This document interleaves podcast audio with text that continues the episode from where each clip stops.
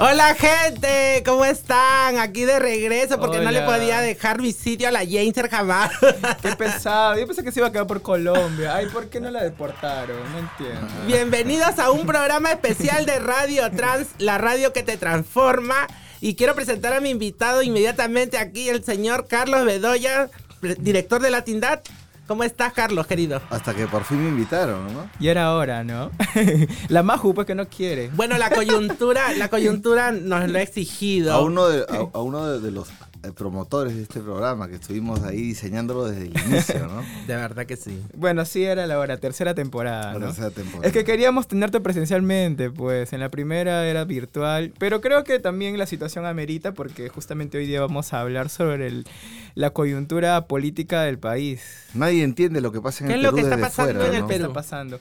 O sea, yo creo que hay un- hablar sobre eso no solamente es hablar desde ahora, ¿no? Como por ejemplo, hay mucha gente que piensa que el- toda la crisis empieza desde que Castillo fue elegido y- o desde que empezó su gobierno, pero en realidad no, ¿no? Tú, tú puedes tener varios puntos de vista al respecto de eso. Cu- Yo escucho que hace 30 años estamos así, pero lo que sí es concreto, que desde el año 2016 hasta la Ujú. fecha no es posible en el Perú eh, armar un gobierno estable. Lo que hemos visto ahora es un episodio más de esta crisis que se denomina de régimen. ¿no? Que es una... eh, es decir, para mí el, el golpe fallido, el golpe absurdo, si quieres, ¿no? Eh, Totalmente. Que, podemos hablar de eso eh, en un ratito, pero e- ese golpe... Bueno, en, en el Perú han habido historias de golpes así también Bueno, ha habido muchos golpes en el Perú, pero este, este golpe fallido, digamos, que da este Castillo, Castillo. Eh, para mí sí tiene un símbolo en el sentido de que después de eso, después de esto, yo creo que lo que ha terminado en el Perú es el Estado que funcionaba o que func- con las reglas del régimen eh, normado a partir del golpe del 5 de abril de, de 1992. Es De decir.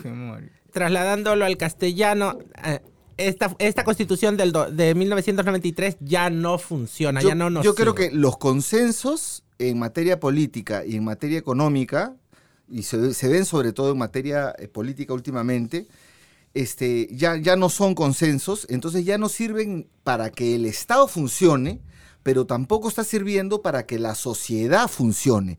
Yo en, el- en abril de este año yo escribí un artículo que se llama, llamaba ¿Cómo organizar el que se vayan todos?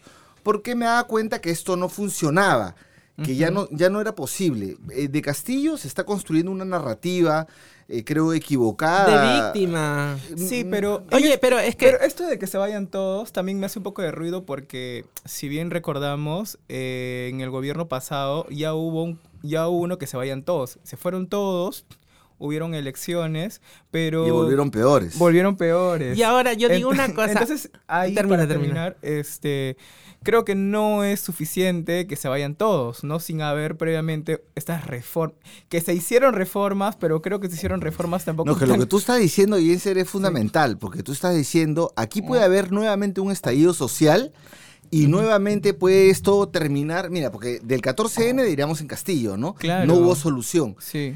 Eh, claro, tú estás diciendo, puede haber un estallido, pero ¿en qué, en qué, en qué termina? ¿Quiénes van a entrar? Ya, y ahí tú estás viendo que eh, incluso las movilizaciones que están habiendo en distintas partes del país ahora, porque no es posible que el Congreso se quede, o sea, eso hay que verlo, o sea, no es posible, no, no es posible porque la sociedad los repudia.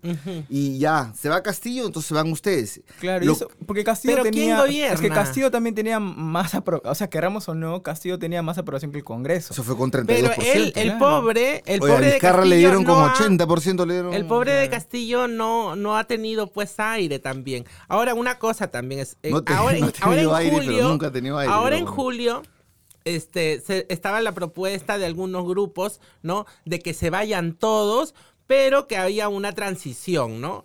Había una propuesta y mucha gente decía, no, que por qué se van a ir todos y si hay a- ahora todo el mundo sale a gritar que se vayan todos, irresponsablemente me parece yo, porque la presidenta Dina Boluarte recién está empezando su mandato. Y No, si pero bien ella es tiene que organizarlo, pues. Sí, pero si bien es que cierto, poco- a ver, pero para, si no la dejan a la mujer terminar siquiera de armar gobierno, ¿no? Y de repente, ella misma ha dicho que si la, si la situación la merita, ella tiene que convocar también a un adelanto de elecciones. O sea, también La ella, la ella no crea o que ella sea tan inconsciente que no se dé cuenta de que la calle está pidiendo adelanto de elecciones. Pero por, y, y yo creo que desde la sociedad civil organizada debemos de tener más responsabilidad, ser más responsable en vez de estar echando gasolina, echar un poquito de agua para apagar el fuego, porque si no, este país se va a volver inviable. Desde el 2016 no se puede armar gobierno, Carlos, tú mismo lo has dicho.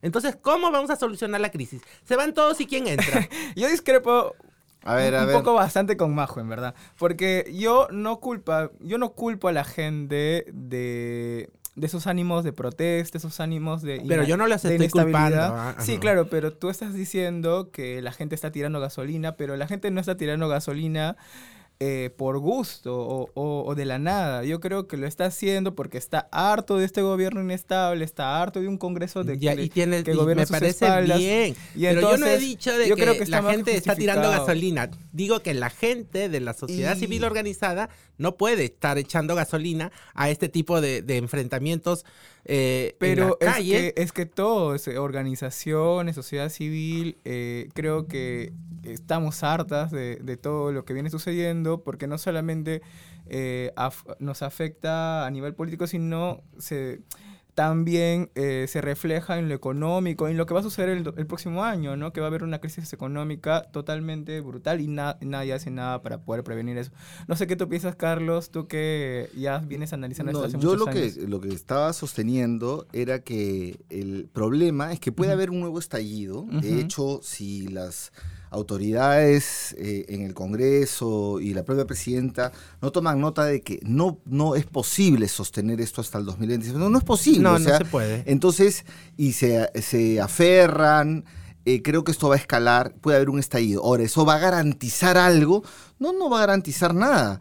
Si es que no hay una conducción que represente esto, una conducción política que esté a la altura de representar esto. Eh, claro, eh, digamos, yo veo, yo no veo eso en la izquierda peruana, porque veo más bien que hay consignas medio contradictorias, como que renuncie Dina por traidora, y yo digo, y entonces si renuncia Dina por traidora, entra Williams, pero que si cierra el Congreso, entonces, pero ¿quién va a cerrar el Congreso si ya no está Dina? Claro, Se va a ¿quiénes se encargan del autocerrar y quién va a convocar. Yo lo que creo es que tiene que haber ahorita una salida del Congreso ordenada, Ya. eh, no es posible hacerlo, el- o sea, la gente que está marchando y tal, yo también, mira, si convocan un- una marcha que diga adelanto de elecciones con reformas y desmarcamos de la corrupción de Castillo, que ha sido un desastre, yo voy a la marcha, ¿no? Eh, yo creo que en el ánimo de la sociedad, de lo que he podido mirar y seguir ahí los, las movilizaciones, eh, están, no, no, no es sostenible, no quieren al Congreso de la No. República, ya. Y que hay algún un grupo más pequeñito, creo que es más chiquito, es como una vanguardia pequeña, pero que es no muy sostenible, que dicen libertad, reposición de Castillo, somos castillistas y no sé qué, y, y que Castillo es una víctima del lawfare y es una víctima de, no, de, de que efectivamente no lo dejaron gobernar desde el inicio, No o sea, tuvo aire. No, no pero, tuvo tampoco, aire, pero tampoco él se dejó gobernar. no, pero discúlpame, no tenía él una visión de dónde llevar el Ah, país. no, el ¿no? pobre no sabía dónde Es estaba parado. La desgracia del Perú, creo, es ahora que no hay todavía una voz política de envergadura que eh, ni siquiera de izquierda, ¿no? sino democrática nomás, que le dé un curso al país, que diga, "Mira, vamos a ir por acá y lo que sí siento es que por más, eh, más allá de Castillo, mira, yo no quiero hacer a, a este leña con el árbol caído, él tendrá, él se ha hecho un suicidio político, Totalmente. ¿no? Eh, no quiero hacer eh, leña de la- del árbol caído, pero ese golpe fallido del 7 de diciembre del, eh, de este año, de hace unos días, para mí es el símbolo de que ha terminado el, el Perú bajo el signo del golpe del 5 de abril.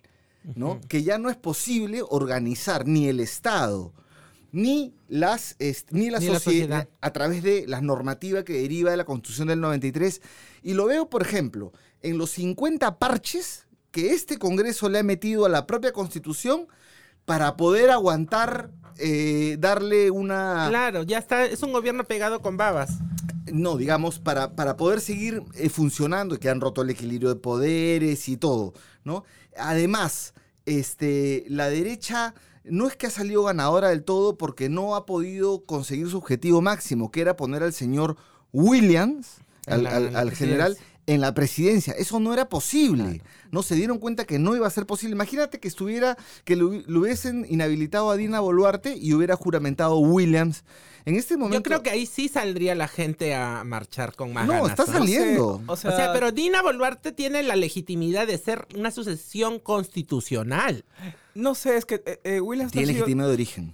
Él Sí. tiene legitimidad. De origen, o sea, lo que escucho ahorita también es, por ejemplo, que dicen que Dina es una usurpadora del poder, lo cual es totalmente falso porque ella, o sea, justamente por ley le correspondía asumir la presidencia, Exacto. ¿no? Sí. Entonces, teniendo en cuenta el, lo que siempre hablan, ¿no? El respetar todo el, el proceso constitucional, las leyes y todo esto, ella le- es legítima con el poder. Lo que sí... A ella le corresponde más bien llevar adelante Lo- la exacto. transición. Por eso justamente que yo también tengo mis dudas a veces de salir a las calles porque lo que veo es un grupo que defiende a Castillo. Yo creo que Castillo a estas alturas es, es indefendible porque no- o queramos o no eh, estemos en contra del Congreso, creo que no podemos este, apoyar un, un golpe de Estado. ¿no? No, y un gobierno que además ha tenido este, tantas muestras de, de- de corrupción en el Ministerio de Transportes, el Ministerio. Y, y bueno, justo el día de que Castillo dice lo que, lo, que mm, hemos tomado, o todo el mundo tomó como un orden del, de, como una ruptura del orden constitucional. Estaba hablando, pues, este el señor Marrufo, eh, asesor de eh, jefe de gabinete de asesores Claro. de Jaser Alvarado Ajá. y ya diciendo, sí, yo le he pagado a Castillo, a su, de- a su hermana, eh, para que reparta 60 mil sones para sus hermanos, y, era cada, después decía, cada, cada fin de gabinete se repartía la plata, y tanto pagaba el señor a- a Jaser, eh, no, no, perdón. Heinzer, perdón. ¿qué le pasa? Sí. No, Jenner, algo así. Jenner, Jen- sí, Pero no es Alvarado. Jenser, no es no es Jenser, que te estoy mirando. Eh, este, el señor Alvarado, eh, que pagaba una cuota para mantenerse de ministro. Y, y bueno, y también todos sabemos que cómo ha sido la venta, la compra de cargos públicos, el escándalo de la policía, en los ministerios, ya eso se sabe. Claro, una porque- toma del aparato del Estado de una manera Pero, muy pero burda. ¿sabes qué? Muy, muy burda. Yo quiero terminar diciendo que eso de ahí, que expresa Castillo, es también una expresión de la sociedad peruana eh, en el sentido de que se ve al Estado o acceder al Estado como acceder al botín. ¿no? Es mi oportunidad. Mucha gente que dice, oye, pero está robando. Pero todos los que han robado, todos que eh, eh, han robado todo el Fujimorismo y ahora este también. Claro. Bueno, es- eso hay que verlo de dos maneras, ¿no? Una, una primera manera es decir, efectivamente acá tenemos un problema que cruza toda la sociedad, el tema de corrupción.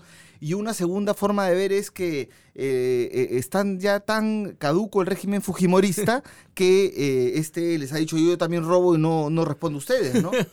Claro. Es dar risa porque es que se están peleando por ver quién roba más. No, algunos y el y el pero sabes que también da pena porque este gobierno llegó con muchas personas votaron en contra de Fujimori, es, cierto. Pues yo voté, yo voté por Castillo solamente en contra de Keiko.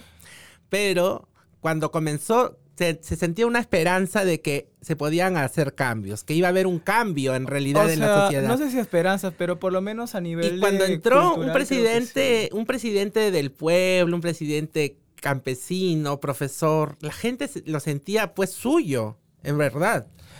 Y, y, y, y, y ahora pues él, él mismo traicionó pues todos los Hay ideales. un por tema que- identitario, ¿no? Hay un tema identitario fuerte. Y, y eso es lo que más duele porque después de este gobierno de Castillo, el discurso político justamente desde lo identitario, de- desde nuestra cultura, yo creo que ha destruido totalmente porque es un discurso que quizás eh, mucha gente que verdaderamente sí apuesta por este tipo de políticas eh, no le va a tener tan fácil, ¿no? No le va a tener tan fácil porque le van a poner como ejemplo a Castillo de todo lo que hizo.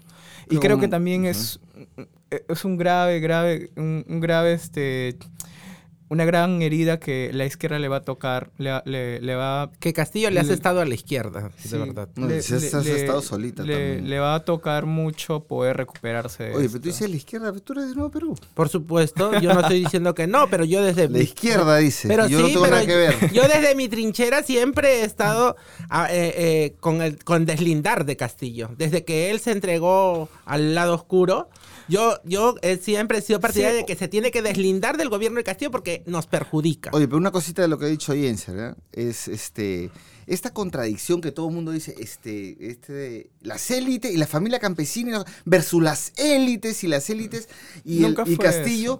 Yo eso lo veo en términos, sí, efectivamente, racismo, clasismo, pero bien ficcional desde el punto de vista de una reforma de transformación, unas reformas, una transformación concreta, unas medidas que realmente pongan en cuestión esta eh, relación élites-pueblo, ¿no? Es como que la familia campesina que llegaba para transformar la sociedad o para por lo menos equilibrar la cancha de un conjunto de desigualdades que sufrimos en el Perú, no, más bien vino y hizo este eh, pillerías, ¿no? hizo quedar mal. Pero hay, hay que también decirlo, creo que en, en, en, en todo este, en toda esta novela tan fea, tan horrible que empezó desde que Castillo dijo que iba a disolver el Congreso y el golpe que, que, que, que le falló, ha habido mucho racismo también.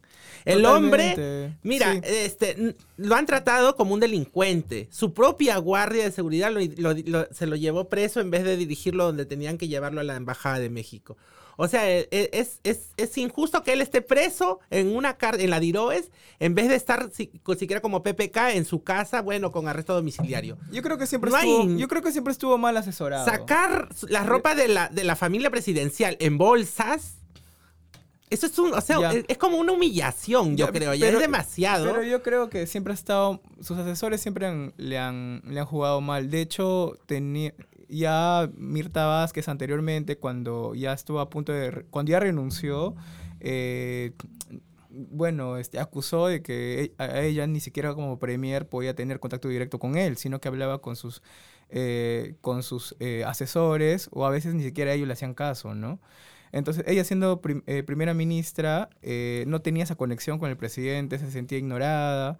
Y creo que él más escuchaba a esta gente que a veces también tiraba para su monte, ¿no? Entonces yo creo que eso ha venido pasando y ahorita se pueden ver los resultados de que ni siquiera para un golpe de Estado sirvió. Porque le hablaban de comunista, yo creo que ni siquiera comunista llegó.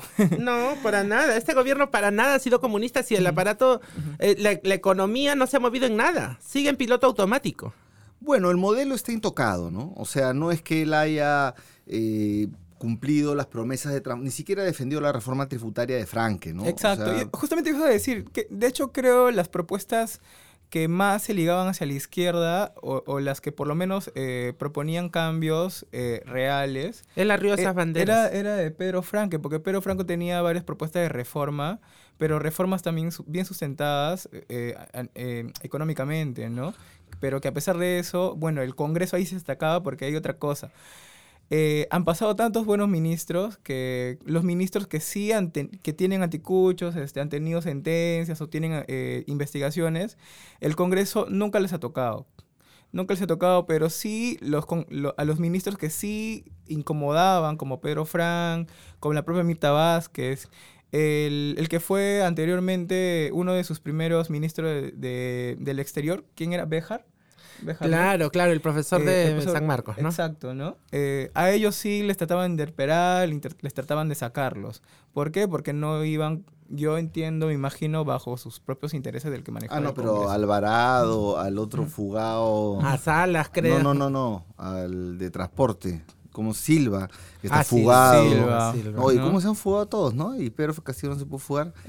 Pero bueno, este sí, efectivamente hay, hay todo un tema de, de racismo, de antiizquierdismo y tal, pero yo creo igual que eh, Pedro Castillo, no- él no ha sido capaz de plantear un gobierno de transformación ni de cambio, en absoluto no hay nada que yo pueda decir, salvo de repente por ahí me dirán, oye, en el tema laboral hubo algún reglamento, algún cambio, un proyecto de ley presentado y tal, pero no hubo una propuesta de transformación concreta No. eh, que uno pueda defender y además un gobierno conservador.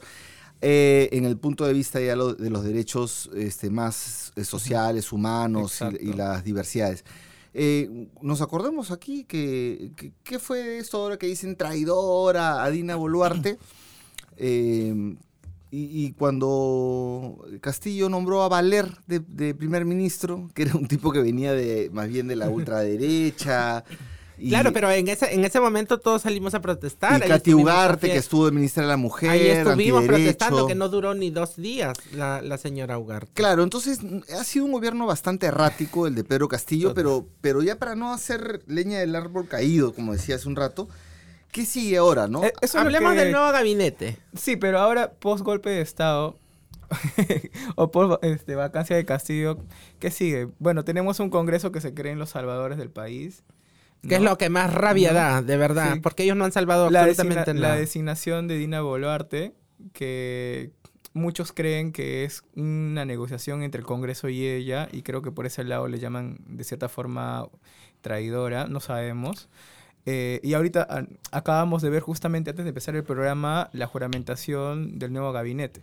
¿No? Sí, que ya lo están cuestionando al primer ministro por una... Perdón, al acoso. presidente del Consejo de Ministros, no Por solo por acoso, sino por vínculos también con, con los cuellos blancos. blancos. Con ¿no? los cuellos blancos. así Vamos es. a ver, yo acabo de ver es- esas informaciones, pero eh, a lo que tú señalas, es, yo sí considero igual que algunas otras personas que fue un error que Dina Boluarte jure hasta el 2026, que diga, no, me quedo hasta el 2026 porque sí sonó a que este, se va a Castillo y nos quedamos los demás, ¿no? Y yo ponía en este artículo que les mencioné al inicio que no era posible que Castillo cierre el Congreso y se quede Castillo, o que el Congreso lo vaque y se quede el Congreso. No hay esas condiciones por la crisis de régimen que, que afrontamos, entonces sí también coincido con que este gobierno debe tener un, un matiz, o perdón, un cariz de transición, Claro. ¿no?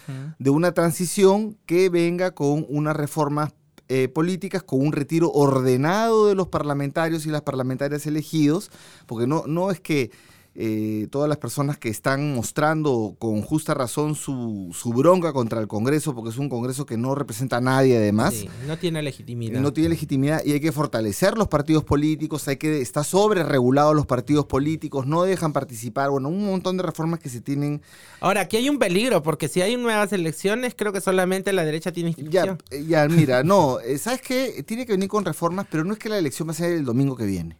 No, No, claro. No es que va a ser esto del próximo mes.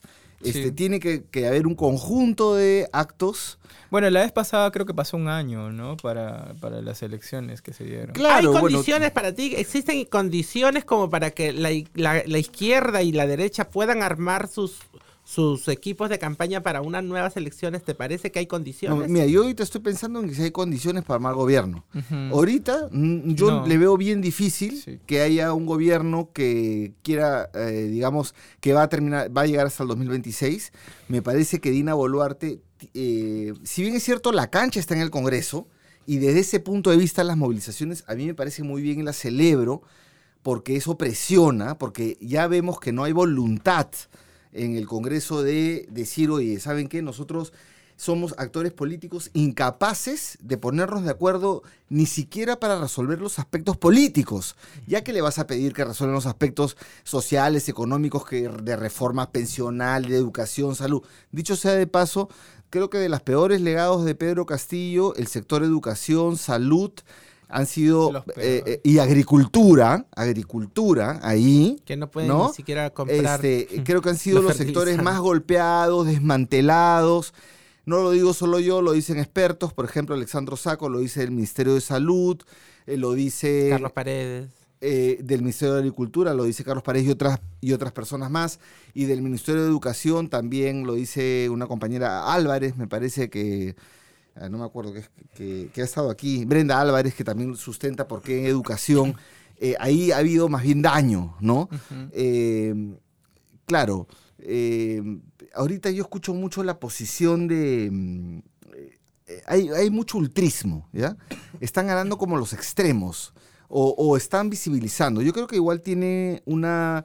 eh, poco, poco vuelo las consignas más castillistas, más de que, que Castillo se le reponga, que el... el, el- Bueno, pero reponer a Castillo es ya un. no, es imposible. y no, y además porque día a día se va a ir conociendo realmente ya a él lo, lo, lo chaparon, pues la medida que él toma es una medida desesperada porque lo chaparon, ¿no? Ya, eh, ya lo tenían ahí, eh, digamos, las pruebas. Eh, la declaración de- del señor Marrufo creo que es, eh, eh, es lo que precipita. Pero bueno, eh, ahora eh, Dina Boluarte va a tener ella que eh, conducir un proceso de transición que tenga como dos partes, ¿no? Eh, pienso yo, ¿no?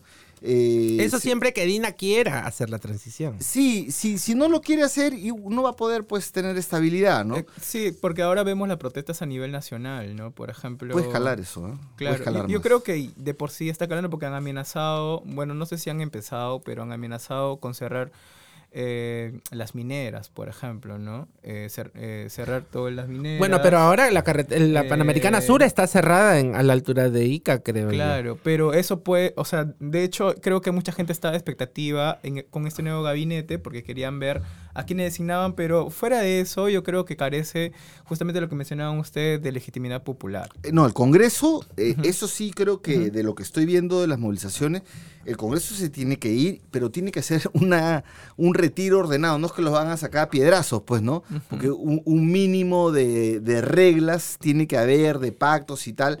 Y esos pactos los va a precipitar, o, o esos acuerdos, más que todo, más porque pacto suena medio raro, esos acuerdos para irse todos van a tener que tener, eh, o sea, necesitan de la presión ciudadana, ¿no? Ahora, ¿quién conduce esta, esta este, mm, es, el problema, ¿no? Ese es, ese es, ese es el, el- creo que el key del asunto, porque si no hay conducción de, de, este, de esto que nos viene diciendo la sociedad, pero que, que venimos diciendo como sociedad, ¿no? Hemos tenido el 2018 el referéndum abrumadoramente el sí, sí, sí, no contra el Congreso Fujiaprista y que quería además este de alguna manera hacer la reforma judicial, política. Hemos tenido el cierre del Congreso en el 2019. Ajá. Hemos tenido el 14N en el 2020. Hemos tenido el paro agrario en enero, enero del 2021, un parazo agrario que este, se bajó la ley Klimper, que fue en Ica y también en el norte, un fallecido ya en el gobierno de Sagasti. Y hemos tenido Este la victoria, la victoria de Pedro Castillo. Además, como expresión también de no solamente antifujimorismo, porque acuérdense que cuando acaba la primera vuelta del 2021, eh, ahí, ahí nomás que comenzaron a las encuestas, la primera le llevaba como 20 puntos eh, eh, Castillo, que era tan mal candidato que ya se fue reduciendo, reduciendo y le ganó con las justas. Pero que hay esa voluntad de cambio, sí. Que, Claro. que cómo se conduce, yo creo que con banderas ultras, extremas, no, no es posible. Más bien otros sectores pueden... pueden yo, yo ahí veo un, un déficit enorme en, en las fuerzas más este, llamadas a- del cambio, ¿no? Claro, Que- pero- que- Y en este Pero- contexto pero- también, ¿quién sí. va a capitalizar Eh, todo este caos? esa es la pregunta. Ya, sí, pero ahora justamente hablando de cambios eh, y analizando un poquito de qué partidos políticos este, o con qué ideologías vienen este, liderando eh, en el Congreso, por ejemplo, son partidos de extremo, ¿no? Son partidos, de- o, o los que han ganado ahora en estas últimas elecciones municipales, ¿no? Ahí nos podemos también dar una línea política o, o de cómo la gente, qué es lo que exige, ¿no? Y, y por lo menos aquí en Lima hemos visto que el extremo, la extrema derecha ha tenido muy buen resultado en estas elecciones municipales.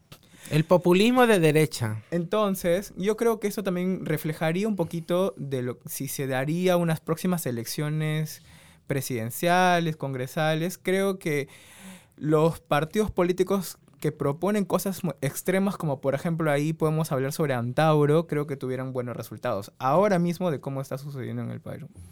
Bueno, vamos a ver eso, pero lo que sí creo es que sí es importante que en este momento ya, eh, más allá del- de, la, mm, de, de la- de esta vocación un poco de quién es más izquierdista, quién Mm. es más radical, yo soy más izquierdista que tú, no a los centrismos, Ese es no... debate tonto, bueno, eso, eso, eso dile al señor Cerrón, que todo el tiempo estuvo petardeando. Yo no sé qué quería. Cerrón y todos de Pueblo Libre, creo que... se- Perú siempre Libre, de Pueblo Libre. De Pueblo Libre, de Pueblo discurso. Libre has dicho, no sé qué. ha Ay, pasado perdón, contigo Perú en- Libre. de- porque...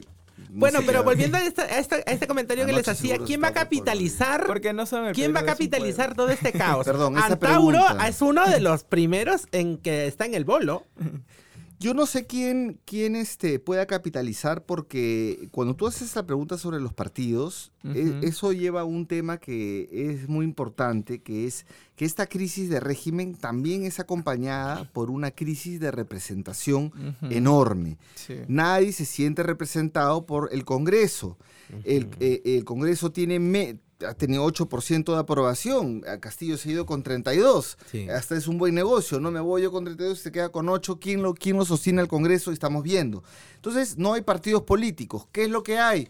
Lo que hay son un conjunto de organizaciones, muchas de ellas delictivas, que son usadas para que cualquier persona que tiene dinero pueda usarlas de vehículo para ser autoridad. Y eso se vende, eso tiene un precio. Entonces yo creo que una de las primeras reformas que eh, es importante es cómo fortalecer los partidos políticos, pero los partidos políticos realmente que tienen vida, que tienen que hay un hay una militancia, Militancia. que hay que hay gente y tal, y más bien Bueno, a esos partidos se le- a esas organizaciones se les pone límites y hay un conjunto de organizaciones ahora que tienen registro, que reciben plata, tienen eh, congresistas, que tienen, reciben la plata del Ministerio de Economía, que no son partidos políticos, ¿no? Entonces, como no tenemos partidos políticos, eh, lo que tenemos son vehículos que te llevan... Electorales. y- no, eh, pero Así vehículos, es. pero pagando, ¿no? O sea, eso... Claro, eso, pero yo también creo que el mismo Jurado Nacional de Elecciones debería reformarse o reforzarse, ¿no? Porque, o sea, a mí me parece genial que por lo menos en temas de derechos humanos LGTB, de género, en general, sí se ha visto un avance en, en esos temas, porque por lo menos en, en- en las campañas que se han dado en las últimas elecciones sí se han, se han visto que han tomado en cuenta, pero sin embargo, eh, para poder hacer una revisión de qué candidatos postulan, yo creo que siguen dejando libre a políticos con antecedentes, siguen teniendo, dejando participar a, a, a- a mismas organizaciones políticas que, que no están bien regularizadas. Bueno, es que ¿no? es- está el tema este de que no deben postular quienes están sentenciados. Ahorita tenemos en el Congreso personas que están sentenciadas, personas que están fugadas, un violador. No, no, es una desgracia. Entonces, eso hay que verse bien y también hay que aplicar lo que votamos en el 2018, que hasta ahora no se aplica, algunas cosas como las Las primarias paso, las paso. y otras más que tendrían que aplicarse para esta elección. Y hay otras cosas que también hay que hacer. Yo creo que eh, uno de los principales problemas para refrescar los actores políticos, porque ya sabemos que los actores políticos en el Perú no dan, ¿no? No, no, este, no pueden resolver ni los problemas políticos siquiera. Este, eh, es eh, no, no poner tanto obstáculo a la conformación de las organizaciones políticas para que puedan postular. Aquí hay dos candados. ¿ya? Creo que este es, eh, alguien lo dijo en estos días, uno de los países que más eh, trabas tienen para poder postular. ¿No? Y eso finalmente hace que puedan postular solamente quienes tienen dinero y, y no poniéndolo quien tiene dinero, quien no tiene dinero, sino me refiero a las mafias, ¿no? Las mafias que buscan además llegar para eh, legislar. Para legislar en su beneficio. en su eh, y las economías ilegales y todo lo ilegal que hay en el Perú. ¿no? Entonces, yo creo que sí se necesita de los dos candados que hay ahorita, porque ahorita hay dos candados. Primero, un candado para tener registro, que es fuerte, igual con la han bajado, pero igual es complejo. Y el otro candado que es la valla. Tienes que pasar la valla, ¿no es cierto? Por ejemplo, este. 5% de, de los votos. Sí, eh, eh, bueno, ahí hay unas reglas, pero ya esa debe ser la, la única valla, ¿no? Y que postule y que permitas organizarte, pagar una eh, ante un juez o ante quien diga el jurado nacional, una, una especie de fianza, te conformas como un partido, eh, acreditas una serie de cosas y puedes postular. Y ya, para que puedan entrar otros actores, pues bueno, se sí, necesitan nuevas reglas, definitivamente. nuevas reglas para que puedan venir mejores. Carlos, la semana pasada hemos estado en Colombia y, y allá también se ha hablado un poco del, del tema eh, regional. ¿Cómo ves ahora cómo va, cómo va a afectar a, a toda la región este, el golpe fallido de Castillo y el nuevo reordenamiento del gobierno peruano? Bueno, a- ahí hay que decir eh, un par de cosas, ¿no? Lo primero es que lo que ha sucedido en el Perú tiene impacto nacional y también internacional. Todos se voltean a Perú. ¿Por qué no? Ah, eh, hay distintas formas de decirlo, ¿no? En cinco años, siete presidentes, en cuatro años, seis presidentes. O sea, y todos en la cárcel. Y- Estábamos todos- volando y estaban cambiando de ministros. Mira, ¿sabes qué? Y no están todos en la cárcel, ya salieron, ya están más bien, este, o porque Ollanta mal está, o sea, digamos, todos procesados. Todos procesados. Todos procesados. Sí. Y por corrupción y, y en, y en general todo un problema y no se sabe qué pasa en el Perú, por qué no, no se... Entonces, este, creo que ahí eh, también hay que verlo de otro punto de vista. Porque tú, por ejemplo, Jainser, eh, Maju, ¿qué, opinan de que este, el señor Andrés Manuel López Obrador, presidente de México, el señor Petro y el señor este, Arce de Bolivia hayan más bien salido con una actitud que pareciera que Castillo ha sido, o que él no hubiera sido, este, eh, artífice de su propia caída, ¿no? Es más, mira, el fracaso de la derecha peruana es tal que no han, o sea, que el, el que se ha terminado implosionando es el propio Castillo. ¿ah? Sí. Yo creo que es más un Sí, tema sí. ideológico eh, que ya es un tema de, de Hay realmente... aristas, po- ideológicas y racistas. Hay, hay una de las... De, No, de a los presidentes que... de A nivel, a nivel de política en general, creo, más allá de las ideologías, creo Ya. lo que hace falta muchas veces, hay la ausencia de autocrítica, ¿no? Yo creo que a veces nos falta un poquito ser autocríticos con lo que hemos hecho mal y por qué las cosas no han funcionado, ¿no? Y en el caso de Castillo, yo creo que él muchas veces se ha estado tirando balazos en los propios pies por no escuchar muchas veces a, la gente correcta. ¿Quiénes son la gente correcta? No lo sé, porque eh, Se, hay, mucha no, gente, se rodeó de pillos, ¿no? hay mucha gente Eh, que... No todos, pero... hay mucha bastante. gente que la traicionó. Muchos para- aduladores sí. también. No, no hay gente que le dijera, oye, ¿sabes qué? Aquí la estás haciendo muy mal y No, no, pero perdón, el testimonio de Marrufo es yo le di plata a él, ¿ah? Ojo, o sea, yo he estado cobrando a su hermana y todo eso, o sea, también eso es... Yo creo que a él también se le debe dar... eh, ha habido pero- bastante corrupción. Mira, yo creo que se le debe dar igual un tratamiento no de ajusticiamiento, No. para nada, pero la pregunta que yo te hacía de los presidentes, por ejemplo, Andrés Manuel López Obrador, Arce y Petro, yo creo que ellos saben lo que pasa en el Perú, pero también saben que conocen a la derecha peruana y, y- y que se ha puesto como ultraderecha además. se ha- Claro, se ha- sí. y, y creo que en- están en esa batalla narrativa, eso me explico, pero también, por ejemplo, qué versiones se conocen fuera, ¿no? Yo, extrañado, leo un hilo publicado por Juan Carlos Monedero, que, a quien yo respeto mucho. Me parece que él, este, si bien es cierto, comparto algunas cosas de las que pone en su hilo, eh, se pone en una posición, me parece medio castillista en algún punto y no, eh, no toda la responsabilidad además que, que no solamente tiene la, la derecha vacadora o sea, golpista. victimizando a Castillo. No eso, sino que una interpretación del Perú como si em, eh, eh, que uno puede llegar a la conclusión de que, eh, mira, la derecha ha vencido totalmente. Y yo veo que no, por uno, porque no ha podido ella misma sacarlo a Castillo. Castillo, él se ha sacado a sí mismo. Sí. Claro. Dos, no han podido poner a Williams de presidente. Esa es una segunda cosa. Y tres, no se pueden quedar hasta el 2026 por más que quieran. Algunos, ¿no? Algunos otros sí quieren salir porque Bueno, Susel piensan ha que propuesto, um, hay- ha puesto un proyecto de ley para adelantar de elecciones. Susel Paredes, no, no solo a ella, a otras personas, si hay un... Eso está en manos del Congreso, pero sí Dina Boluarte tiene que... Pero que- vamos a ver también porque el Congreso hasta ahorita no, no, este, no ha dado un mensaje post, este... ¿Y cómo lo ven ustedes? ¿Dina sea, tiene intenciones o no tiene intenciones de hacer una transición? Mira, yo creo que después de ver cómo han empezado las protestas, porque Dina cuando juramentó, eh, juramentó no hablando de, de- de reformas ni adelanto de elecciones. Cuando empezaron las protestas, Dina recién habló sobre posibles adelantos de elecciones.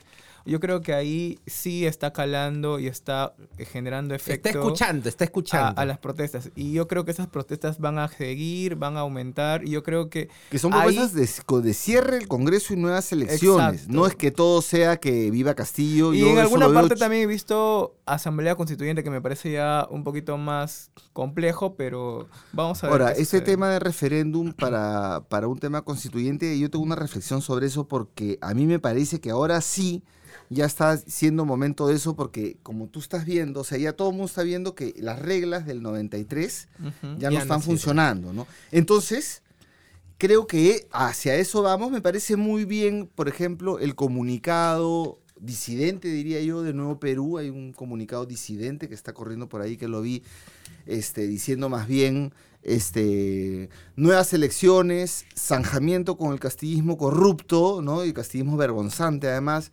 Eh, y eh, referéndum por asamblea constituyente. Creo que más bien están, Claro. y, Con- y están poniendo creo- un orden, ¿no? Un orden de cómo, cómo. Yo le preguntaría, por ejemplo, a muchos compañeros que están y compañeras que los conocemos de tiempo que están un poco alterados ahí en el Twitter. Ya, entonces, ¿cuál es la fórmula? La fórmula es que bueno, agarramos a pedrazos el Congreso y, y de ahí, ¿quién asume? El, no sé. ¿no? Eso es lo que más me preocupa. ¿Quién dirige todo este proceso, no? Porque la gente quiere votar a Dina, quiere, como tú decías. Pero para eso hay candados constitucionales. pues, O sea, Yo- se, se yo va- creo- si yo cierra el Congreso va a quedarse la comisión permanente. Yo creo que. Dina es la que debería dirigir, querramos o no, todo este proceso como presidenta. Sí, porque si no, ¿qué? ¿Lo dirigir Williams? No, yo Claro. creo que Dina Yo tendría, creo que Dina Dina Boluarte. tiene que dirigir. A ella le toca Las nuevas asumir- elecciones, Exacto. con reformas. la dirección de la transición. Ahora, no todo está en manos de ella, porque tiene que ver el Congreso, tiene, está en manos del Congreso, digamos, por ahí tiene que salir la fórmula, pero ella puede ser una este, activa. Canalizadora, ¿no? activa, ¿no? Ojalá Digna pueda tener el carácter que le faltó también a Castillo, porque, o sea, Castillo, en la verdad es Castillo no ha tenido el carácter también para poder dirigir el país, ¿no? Yo creo que ojalá ella, sí, o sea, sí, Castillo tuvo un tema de discriminación racial, clasista, todo lo que quieras, pero creo que nunca hizo el pare también él como autoridad del país. Nunca ¿no? tuvo una vocación de transformación. No, o sea, no, un talante transformador. Tampoco en no creo que no él, él creía que iba a ganar nunca las elecciones. Él le, le llegó la, la presidencia. Pero igual, o sea, si suerte. ya lo tienes, Sí, yo pero creo que eso igual, es lo o que sea, esto que dice ella es importante en el, el- lo de la crisis de representación. Hemos tenido la- el primer campesino presidente, la primera mujer presidente, no como fruto de algo organizado, sino como fruto del azar. Del azar. Del azar, ¿no? Entonces, eso también no- nos interpela. Y no- para no dejar de contestar tu pregunta sobre la región, ¿no? Porque ahí nos volvi- volvimos a entrar al Perú cuando hablamos de por qué Andrés Manuel López Obrador ha comenzado a. Algunos dicen hasta, o la propia Cancillería, a tener injerencia, violando, esto lo dicen otras personas, la doctrina Estrada, ¿no? Tú sabes que los mexicanos eh, tienen una tradición de diplomacia y de no injerencia, porque tienen pues de vecinos Estados Unidos, ¿no? Este, muy grande en, la- en el desarrollo ideológico de lo que es la diplomacia. Este, y, en ca- y Manuel López Obrador está que se mete, ¿no? Ahora, yo entiendo que también él le gusta figurar en la región como un líder y que entiende lo que es la derecha peruana, que es medio, medio, medio bestia, ¿no? Este, mm, eh, eh, termino diciendo que la región está con, eh, con oportunidades y con riesgos. Hay oportunidades en la llegada de algunos gobiernos que pueden ser más abiertos a determinadas reformas, ya para no decir izquierda derecha, porque sabes que ya cada vez esa división me dice menos, Sí. ¿no? Porque cuando- sobre todo cuando Cada veo, vez se, se cuando, más las cuando veo a las, a las supuestas izquierdistas apoyando debates pro familia, en el sentido de, de antiderechos de las mujeres, ¿no? Eh, cuando vemos a, a Perú Libre votando en el mismo sentido con Avanza País, con temas de género, cosas de ese tipo. Entonces, cada vez me, me explica menos. Alguien me dice, no, la, la contradicción no es, no es el género, ¿no? Pero bueno, ya sabemos que eso de ahí eh, eh, realmente siempre, siempre como es soslayado. Hay oportunidades para algunas reformas, pero también hay riesgos porque tenemos una eh, derecha que se ha vuelto ultra, ¿no? Ujú. Que sea, o sea, como hay varios extremos, ¿no? Claro. Los extremos donde ya no, no, no, pues no respeto nada, pero ro- voto la mesa, ¿no? Claro, patean el Lo, lo tablero. de Castillo fue medio extremo, ¿no? Porque rompo, pues, ya me, ya me descubrieron, ya me meter, ya rompo todo, ¿no? Claro. Y cambio el escenario y ahora se habla del golpismo y ya no tanto de mi corrupción y tal. Entonces sí veo que hay una, unos sectores de derecha ultra que ya tienen movilización de masas, que ya tienen gente en la calle en América Latina. Pero es que también tienen financiamiento. Yo creo que eso también Ya eso es ya pues se puede decir de todos lados, Sí. pero tiene pues, pero ya están ahí pues, ¿no? tiene. Y, eh, una, una, bueno. una cosita, ¿qué, ¿qué piensan de la gente que está diciendo que hay un golpe parlamentario? Soslayando el tema de que Castillo mismo se dio el autogolpe acá. Mira, que, que querían vacarlo, querían vacarlo desde el inicio. Yo que creo que hay con- muchas suposiciones, ¿no? Eh, Sinesio López lo diferencia, como dice, ha habido tres golpes, dice Sinesio López, Hasta, ¿no? hasta dicen que es- estuvo drogado. Oye, No, hay gente que es- dice que lo han drogado para que... No, eso ya es insulto. Eso ya es como cuando lo secuestraron a Toledo en el Melody, ¿no? Ah, bueno, no ¿Se sé. acuerdan? Con, que, que- que se ido con Carranza. Bueno, ¿No? creo que el tiempo ya nos está ganando. No sé, ¿cuál sería más o menos el análisis final El análisis final, es- no sé cuál es el análisis final, pero por lo menos creo que hay que proponer salidas. No es posible que se quede el Congreso. No, no, no hay condiciones. Eso Claro. lo venimos diciendo desde Totalmente hace rato que no había condiciones ni que para que se quede Castillo. ¿ves? Ni para que esté el Congreso. Castillo terminó implosionando, ¡pum! Voló por los aires. No, por todo lo La, que la- la salida ordenada hubiera sido que Castillo espere a que el Congreso le niegue la, la confianza a sus gabinetes y él pueda cerrar constitucionalmente el Congreso. Eso era lo que él tenía que hacer. Y luego él largarse también. Pero, lamentablemente, este, se asustó. Se asustó y dijo, ya, acá doy el golpe, el golpe no le ligo. No se puede dar un golpe sin, la- sin el apoyo de las Fuerzas Armadas. ¿Cómo tampoco. habrá sido, no? Porque ahora ves que es Sin difícil bancada. construir el caso y que él esté, que él se mantenga en prisión, es difícil, ¿no? Pero bueno, al margen de eso y no hacer eh, leña del árbol caído y por mí que lo suelten, pero que se asegure que se procese sus casos de corrupción en este que, que no, no, no, no, no los evada, no los Que prisión eluda. domiciliaria, pues. ¿no? Bueno, no, no sé, pero que se garantice que hay un debido proceso por los, sobre todo por los temas de corrupción, que eso se investigue, se vaya avanzando. Este, sí creo que tiene que, desde el lado de la izquierda, que es el lado donde nosotros nos ubicamos, eh, para que, por si a alguien le queda duda, Para ¿no? hacer el disclaimer. Para hacer el disclaimer. Creo que falta eh, una parte más propositiva en la idea de ya, ¿cómo buscamos las salidas? ¿Qué vamos a hacer? Más allá de asamblea constituyente, que rompan todo y que no sé qué, que renuncie Dina por traidora, y que se vaya el Congreso y que se quede nadie. y Que... Claro, No. destruimos todo y Eh, vamos ¿qué- a quemarlo todo. queda, no? Sí, no, yo creo que... Que los hay militares asuman. Hay que, no, hay que, hay que decir Cállate. cuál es la fórmula, ¿no? ¿Cuál es la fórmula? Bueno, presen- vayamos, hay un dictamen en, en el, en el Parlamento ya aprobado en la Comisión de Constitución para adelanto de elecciones. A ver, eh, eh, perdón, que la, que la señora Dina Baluarte alimente ese, ese proyecto con sugerencias de reformas y que va, con presión ciudadana, lógicamente, con las movilizaciones. eh, Creo que la participación ciudadana es muy importante y La siempre presión tiene que ciudadana estar sí, presente, sí, ¿no? de todas maneras, pero este y desde aquí, por favor, invocar a las fuerzas del orden a no violar los derechos humanos de las personas que están Ah, fu- protestando. fundamentalmente. Eso es fundamental, porque ha habido Sí. mucha represión eh, en los últimos dos días. y las y, la- y los canales de televisión por es- por supuesto que no lo pasan. Bueno, pero todo se ve por la, también por las imágenes, porque ahora la tecnología lo permite. Solo decir Felizmente. que, este, en mi caso, eh, yo iría muy contento a una movilización que tenga como bandera central el adelanto de elecciones, ¿no? Como punto central, creo que eso eh, eh, realmente podría ser un gran llamado, un adelanto de elecciones,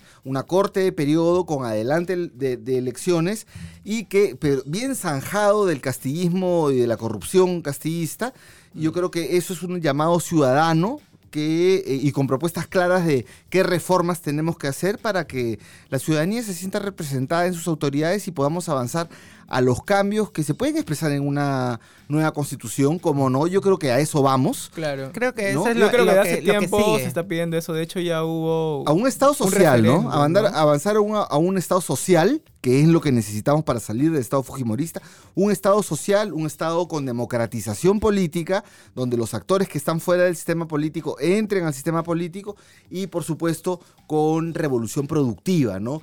Con la empresa en la zona urbana, con las chacras en el campo, con mercado de productores, con un montón de ideas que hay que hacer eh, en, en el Perú y que hay que recuperar nuestro país para tener pues este niveles interesantes de, de, de felicidad, de vida, para vivir como gente, como para se poder dice, vivir ¿no? como gente y Para sin vivir como olvidar los derechos de las mu- mujeres y de las diversidades, por favor. Así es. Nada, Carlos, muchas gracias por habernos visitado el día de hoy. Ha sido un análisis, un buen programa muy Ha sido interesante. un programa muy bueno, ¿verdad? El tiempo siempre pasa volando, ¿no? Porque Sí, cuando te diviertes el Sí. tiempo pasa volando. Así Bueno. es. Eh, nada, chiques, este, bueno, antes de que acabe el programa, quiero invitarles para que bajen ahora a la casita Transformar, que está en Lince, porque vamos a tener nuestra primer sábado cultural. Ah, estamos en vivo, El ¿no? sábado cultural en. Transformar, ya saben, Marical Miller 2630 en Lince, organizado por la Jainser, obvio. y por favor, hoy día no se pierda mi show, señoritas de Portugal, en la Posada del Mirador. Desgraciada. 8 pm. ¿Cuánto cuesta? 35 soles la entrada. carísimo, Me carísimo. llaman a mi, a mi WhatsApp. Carísimo. Ya Bueno, saben. gracias, nos vemos este, el próximo sábado. Gracias, gracias Chao, chicas. chao. Gracias, Chao, Carlos. Carlos. Chao, chao.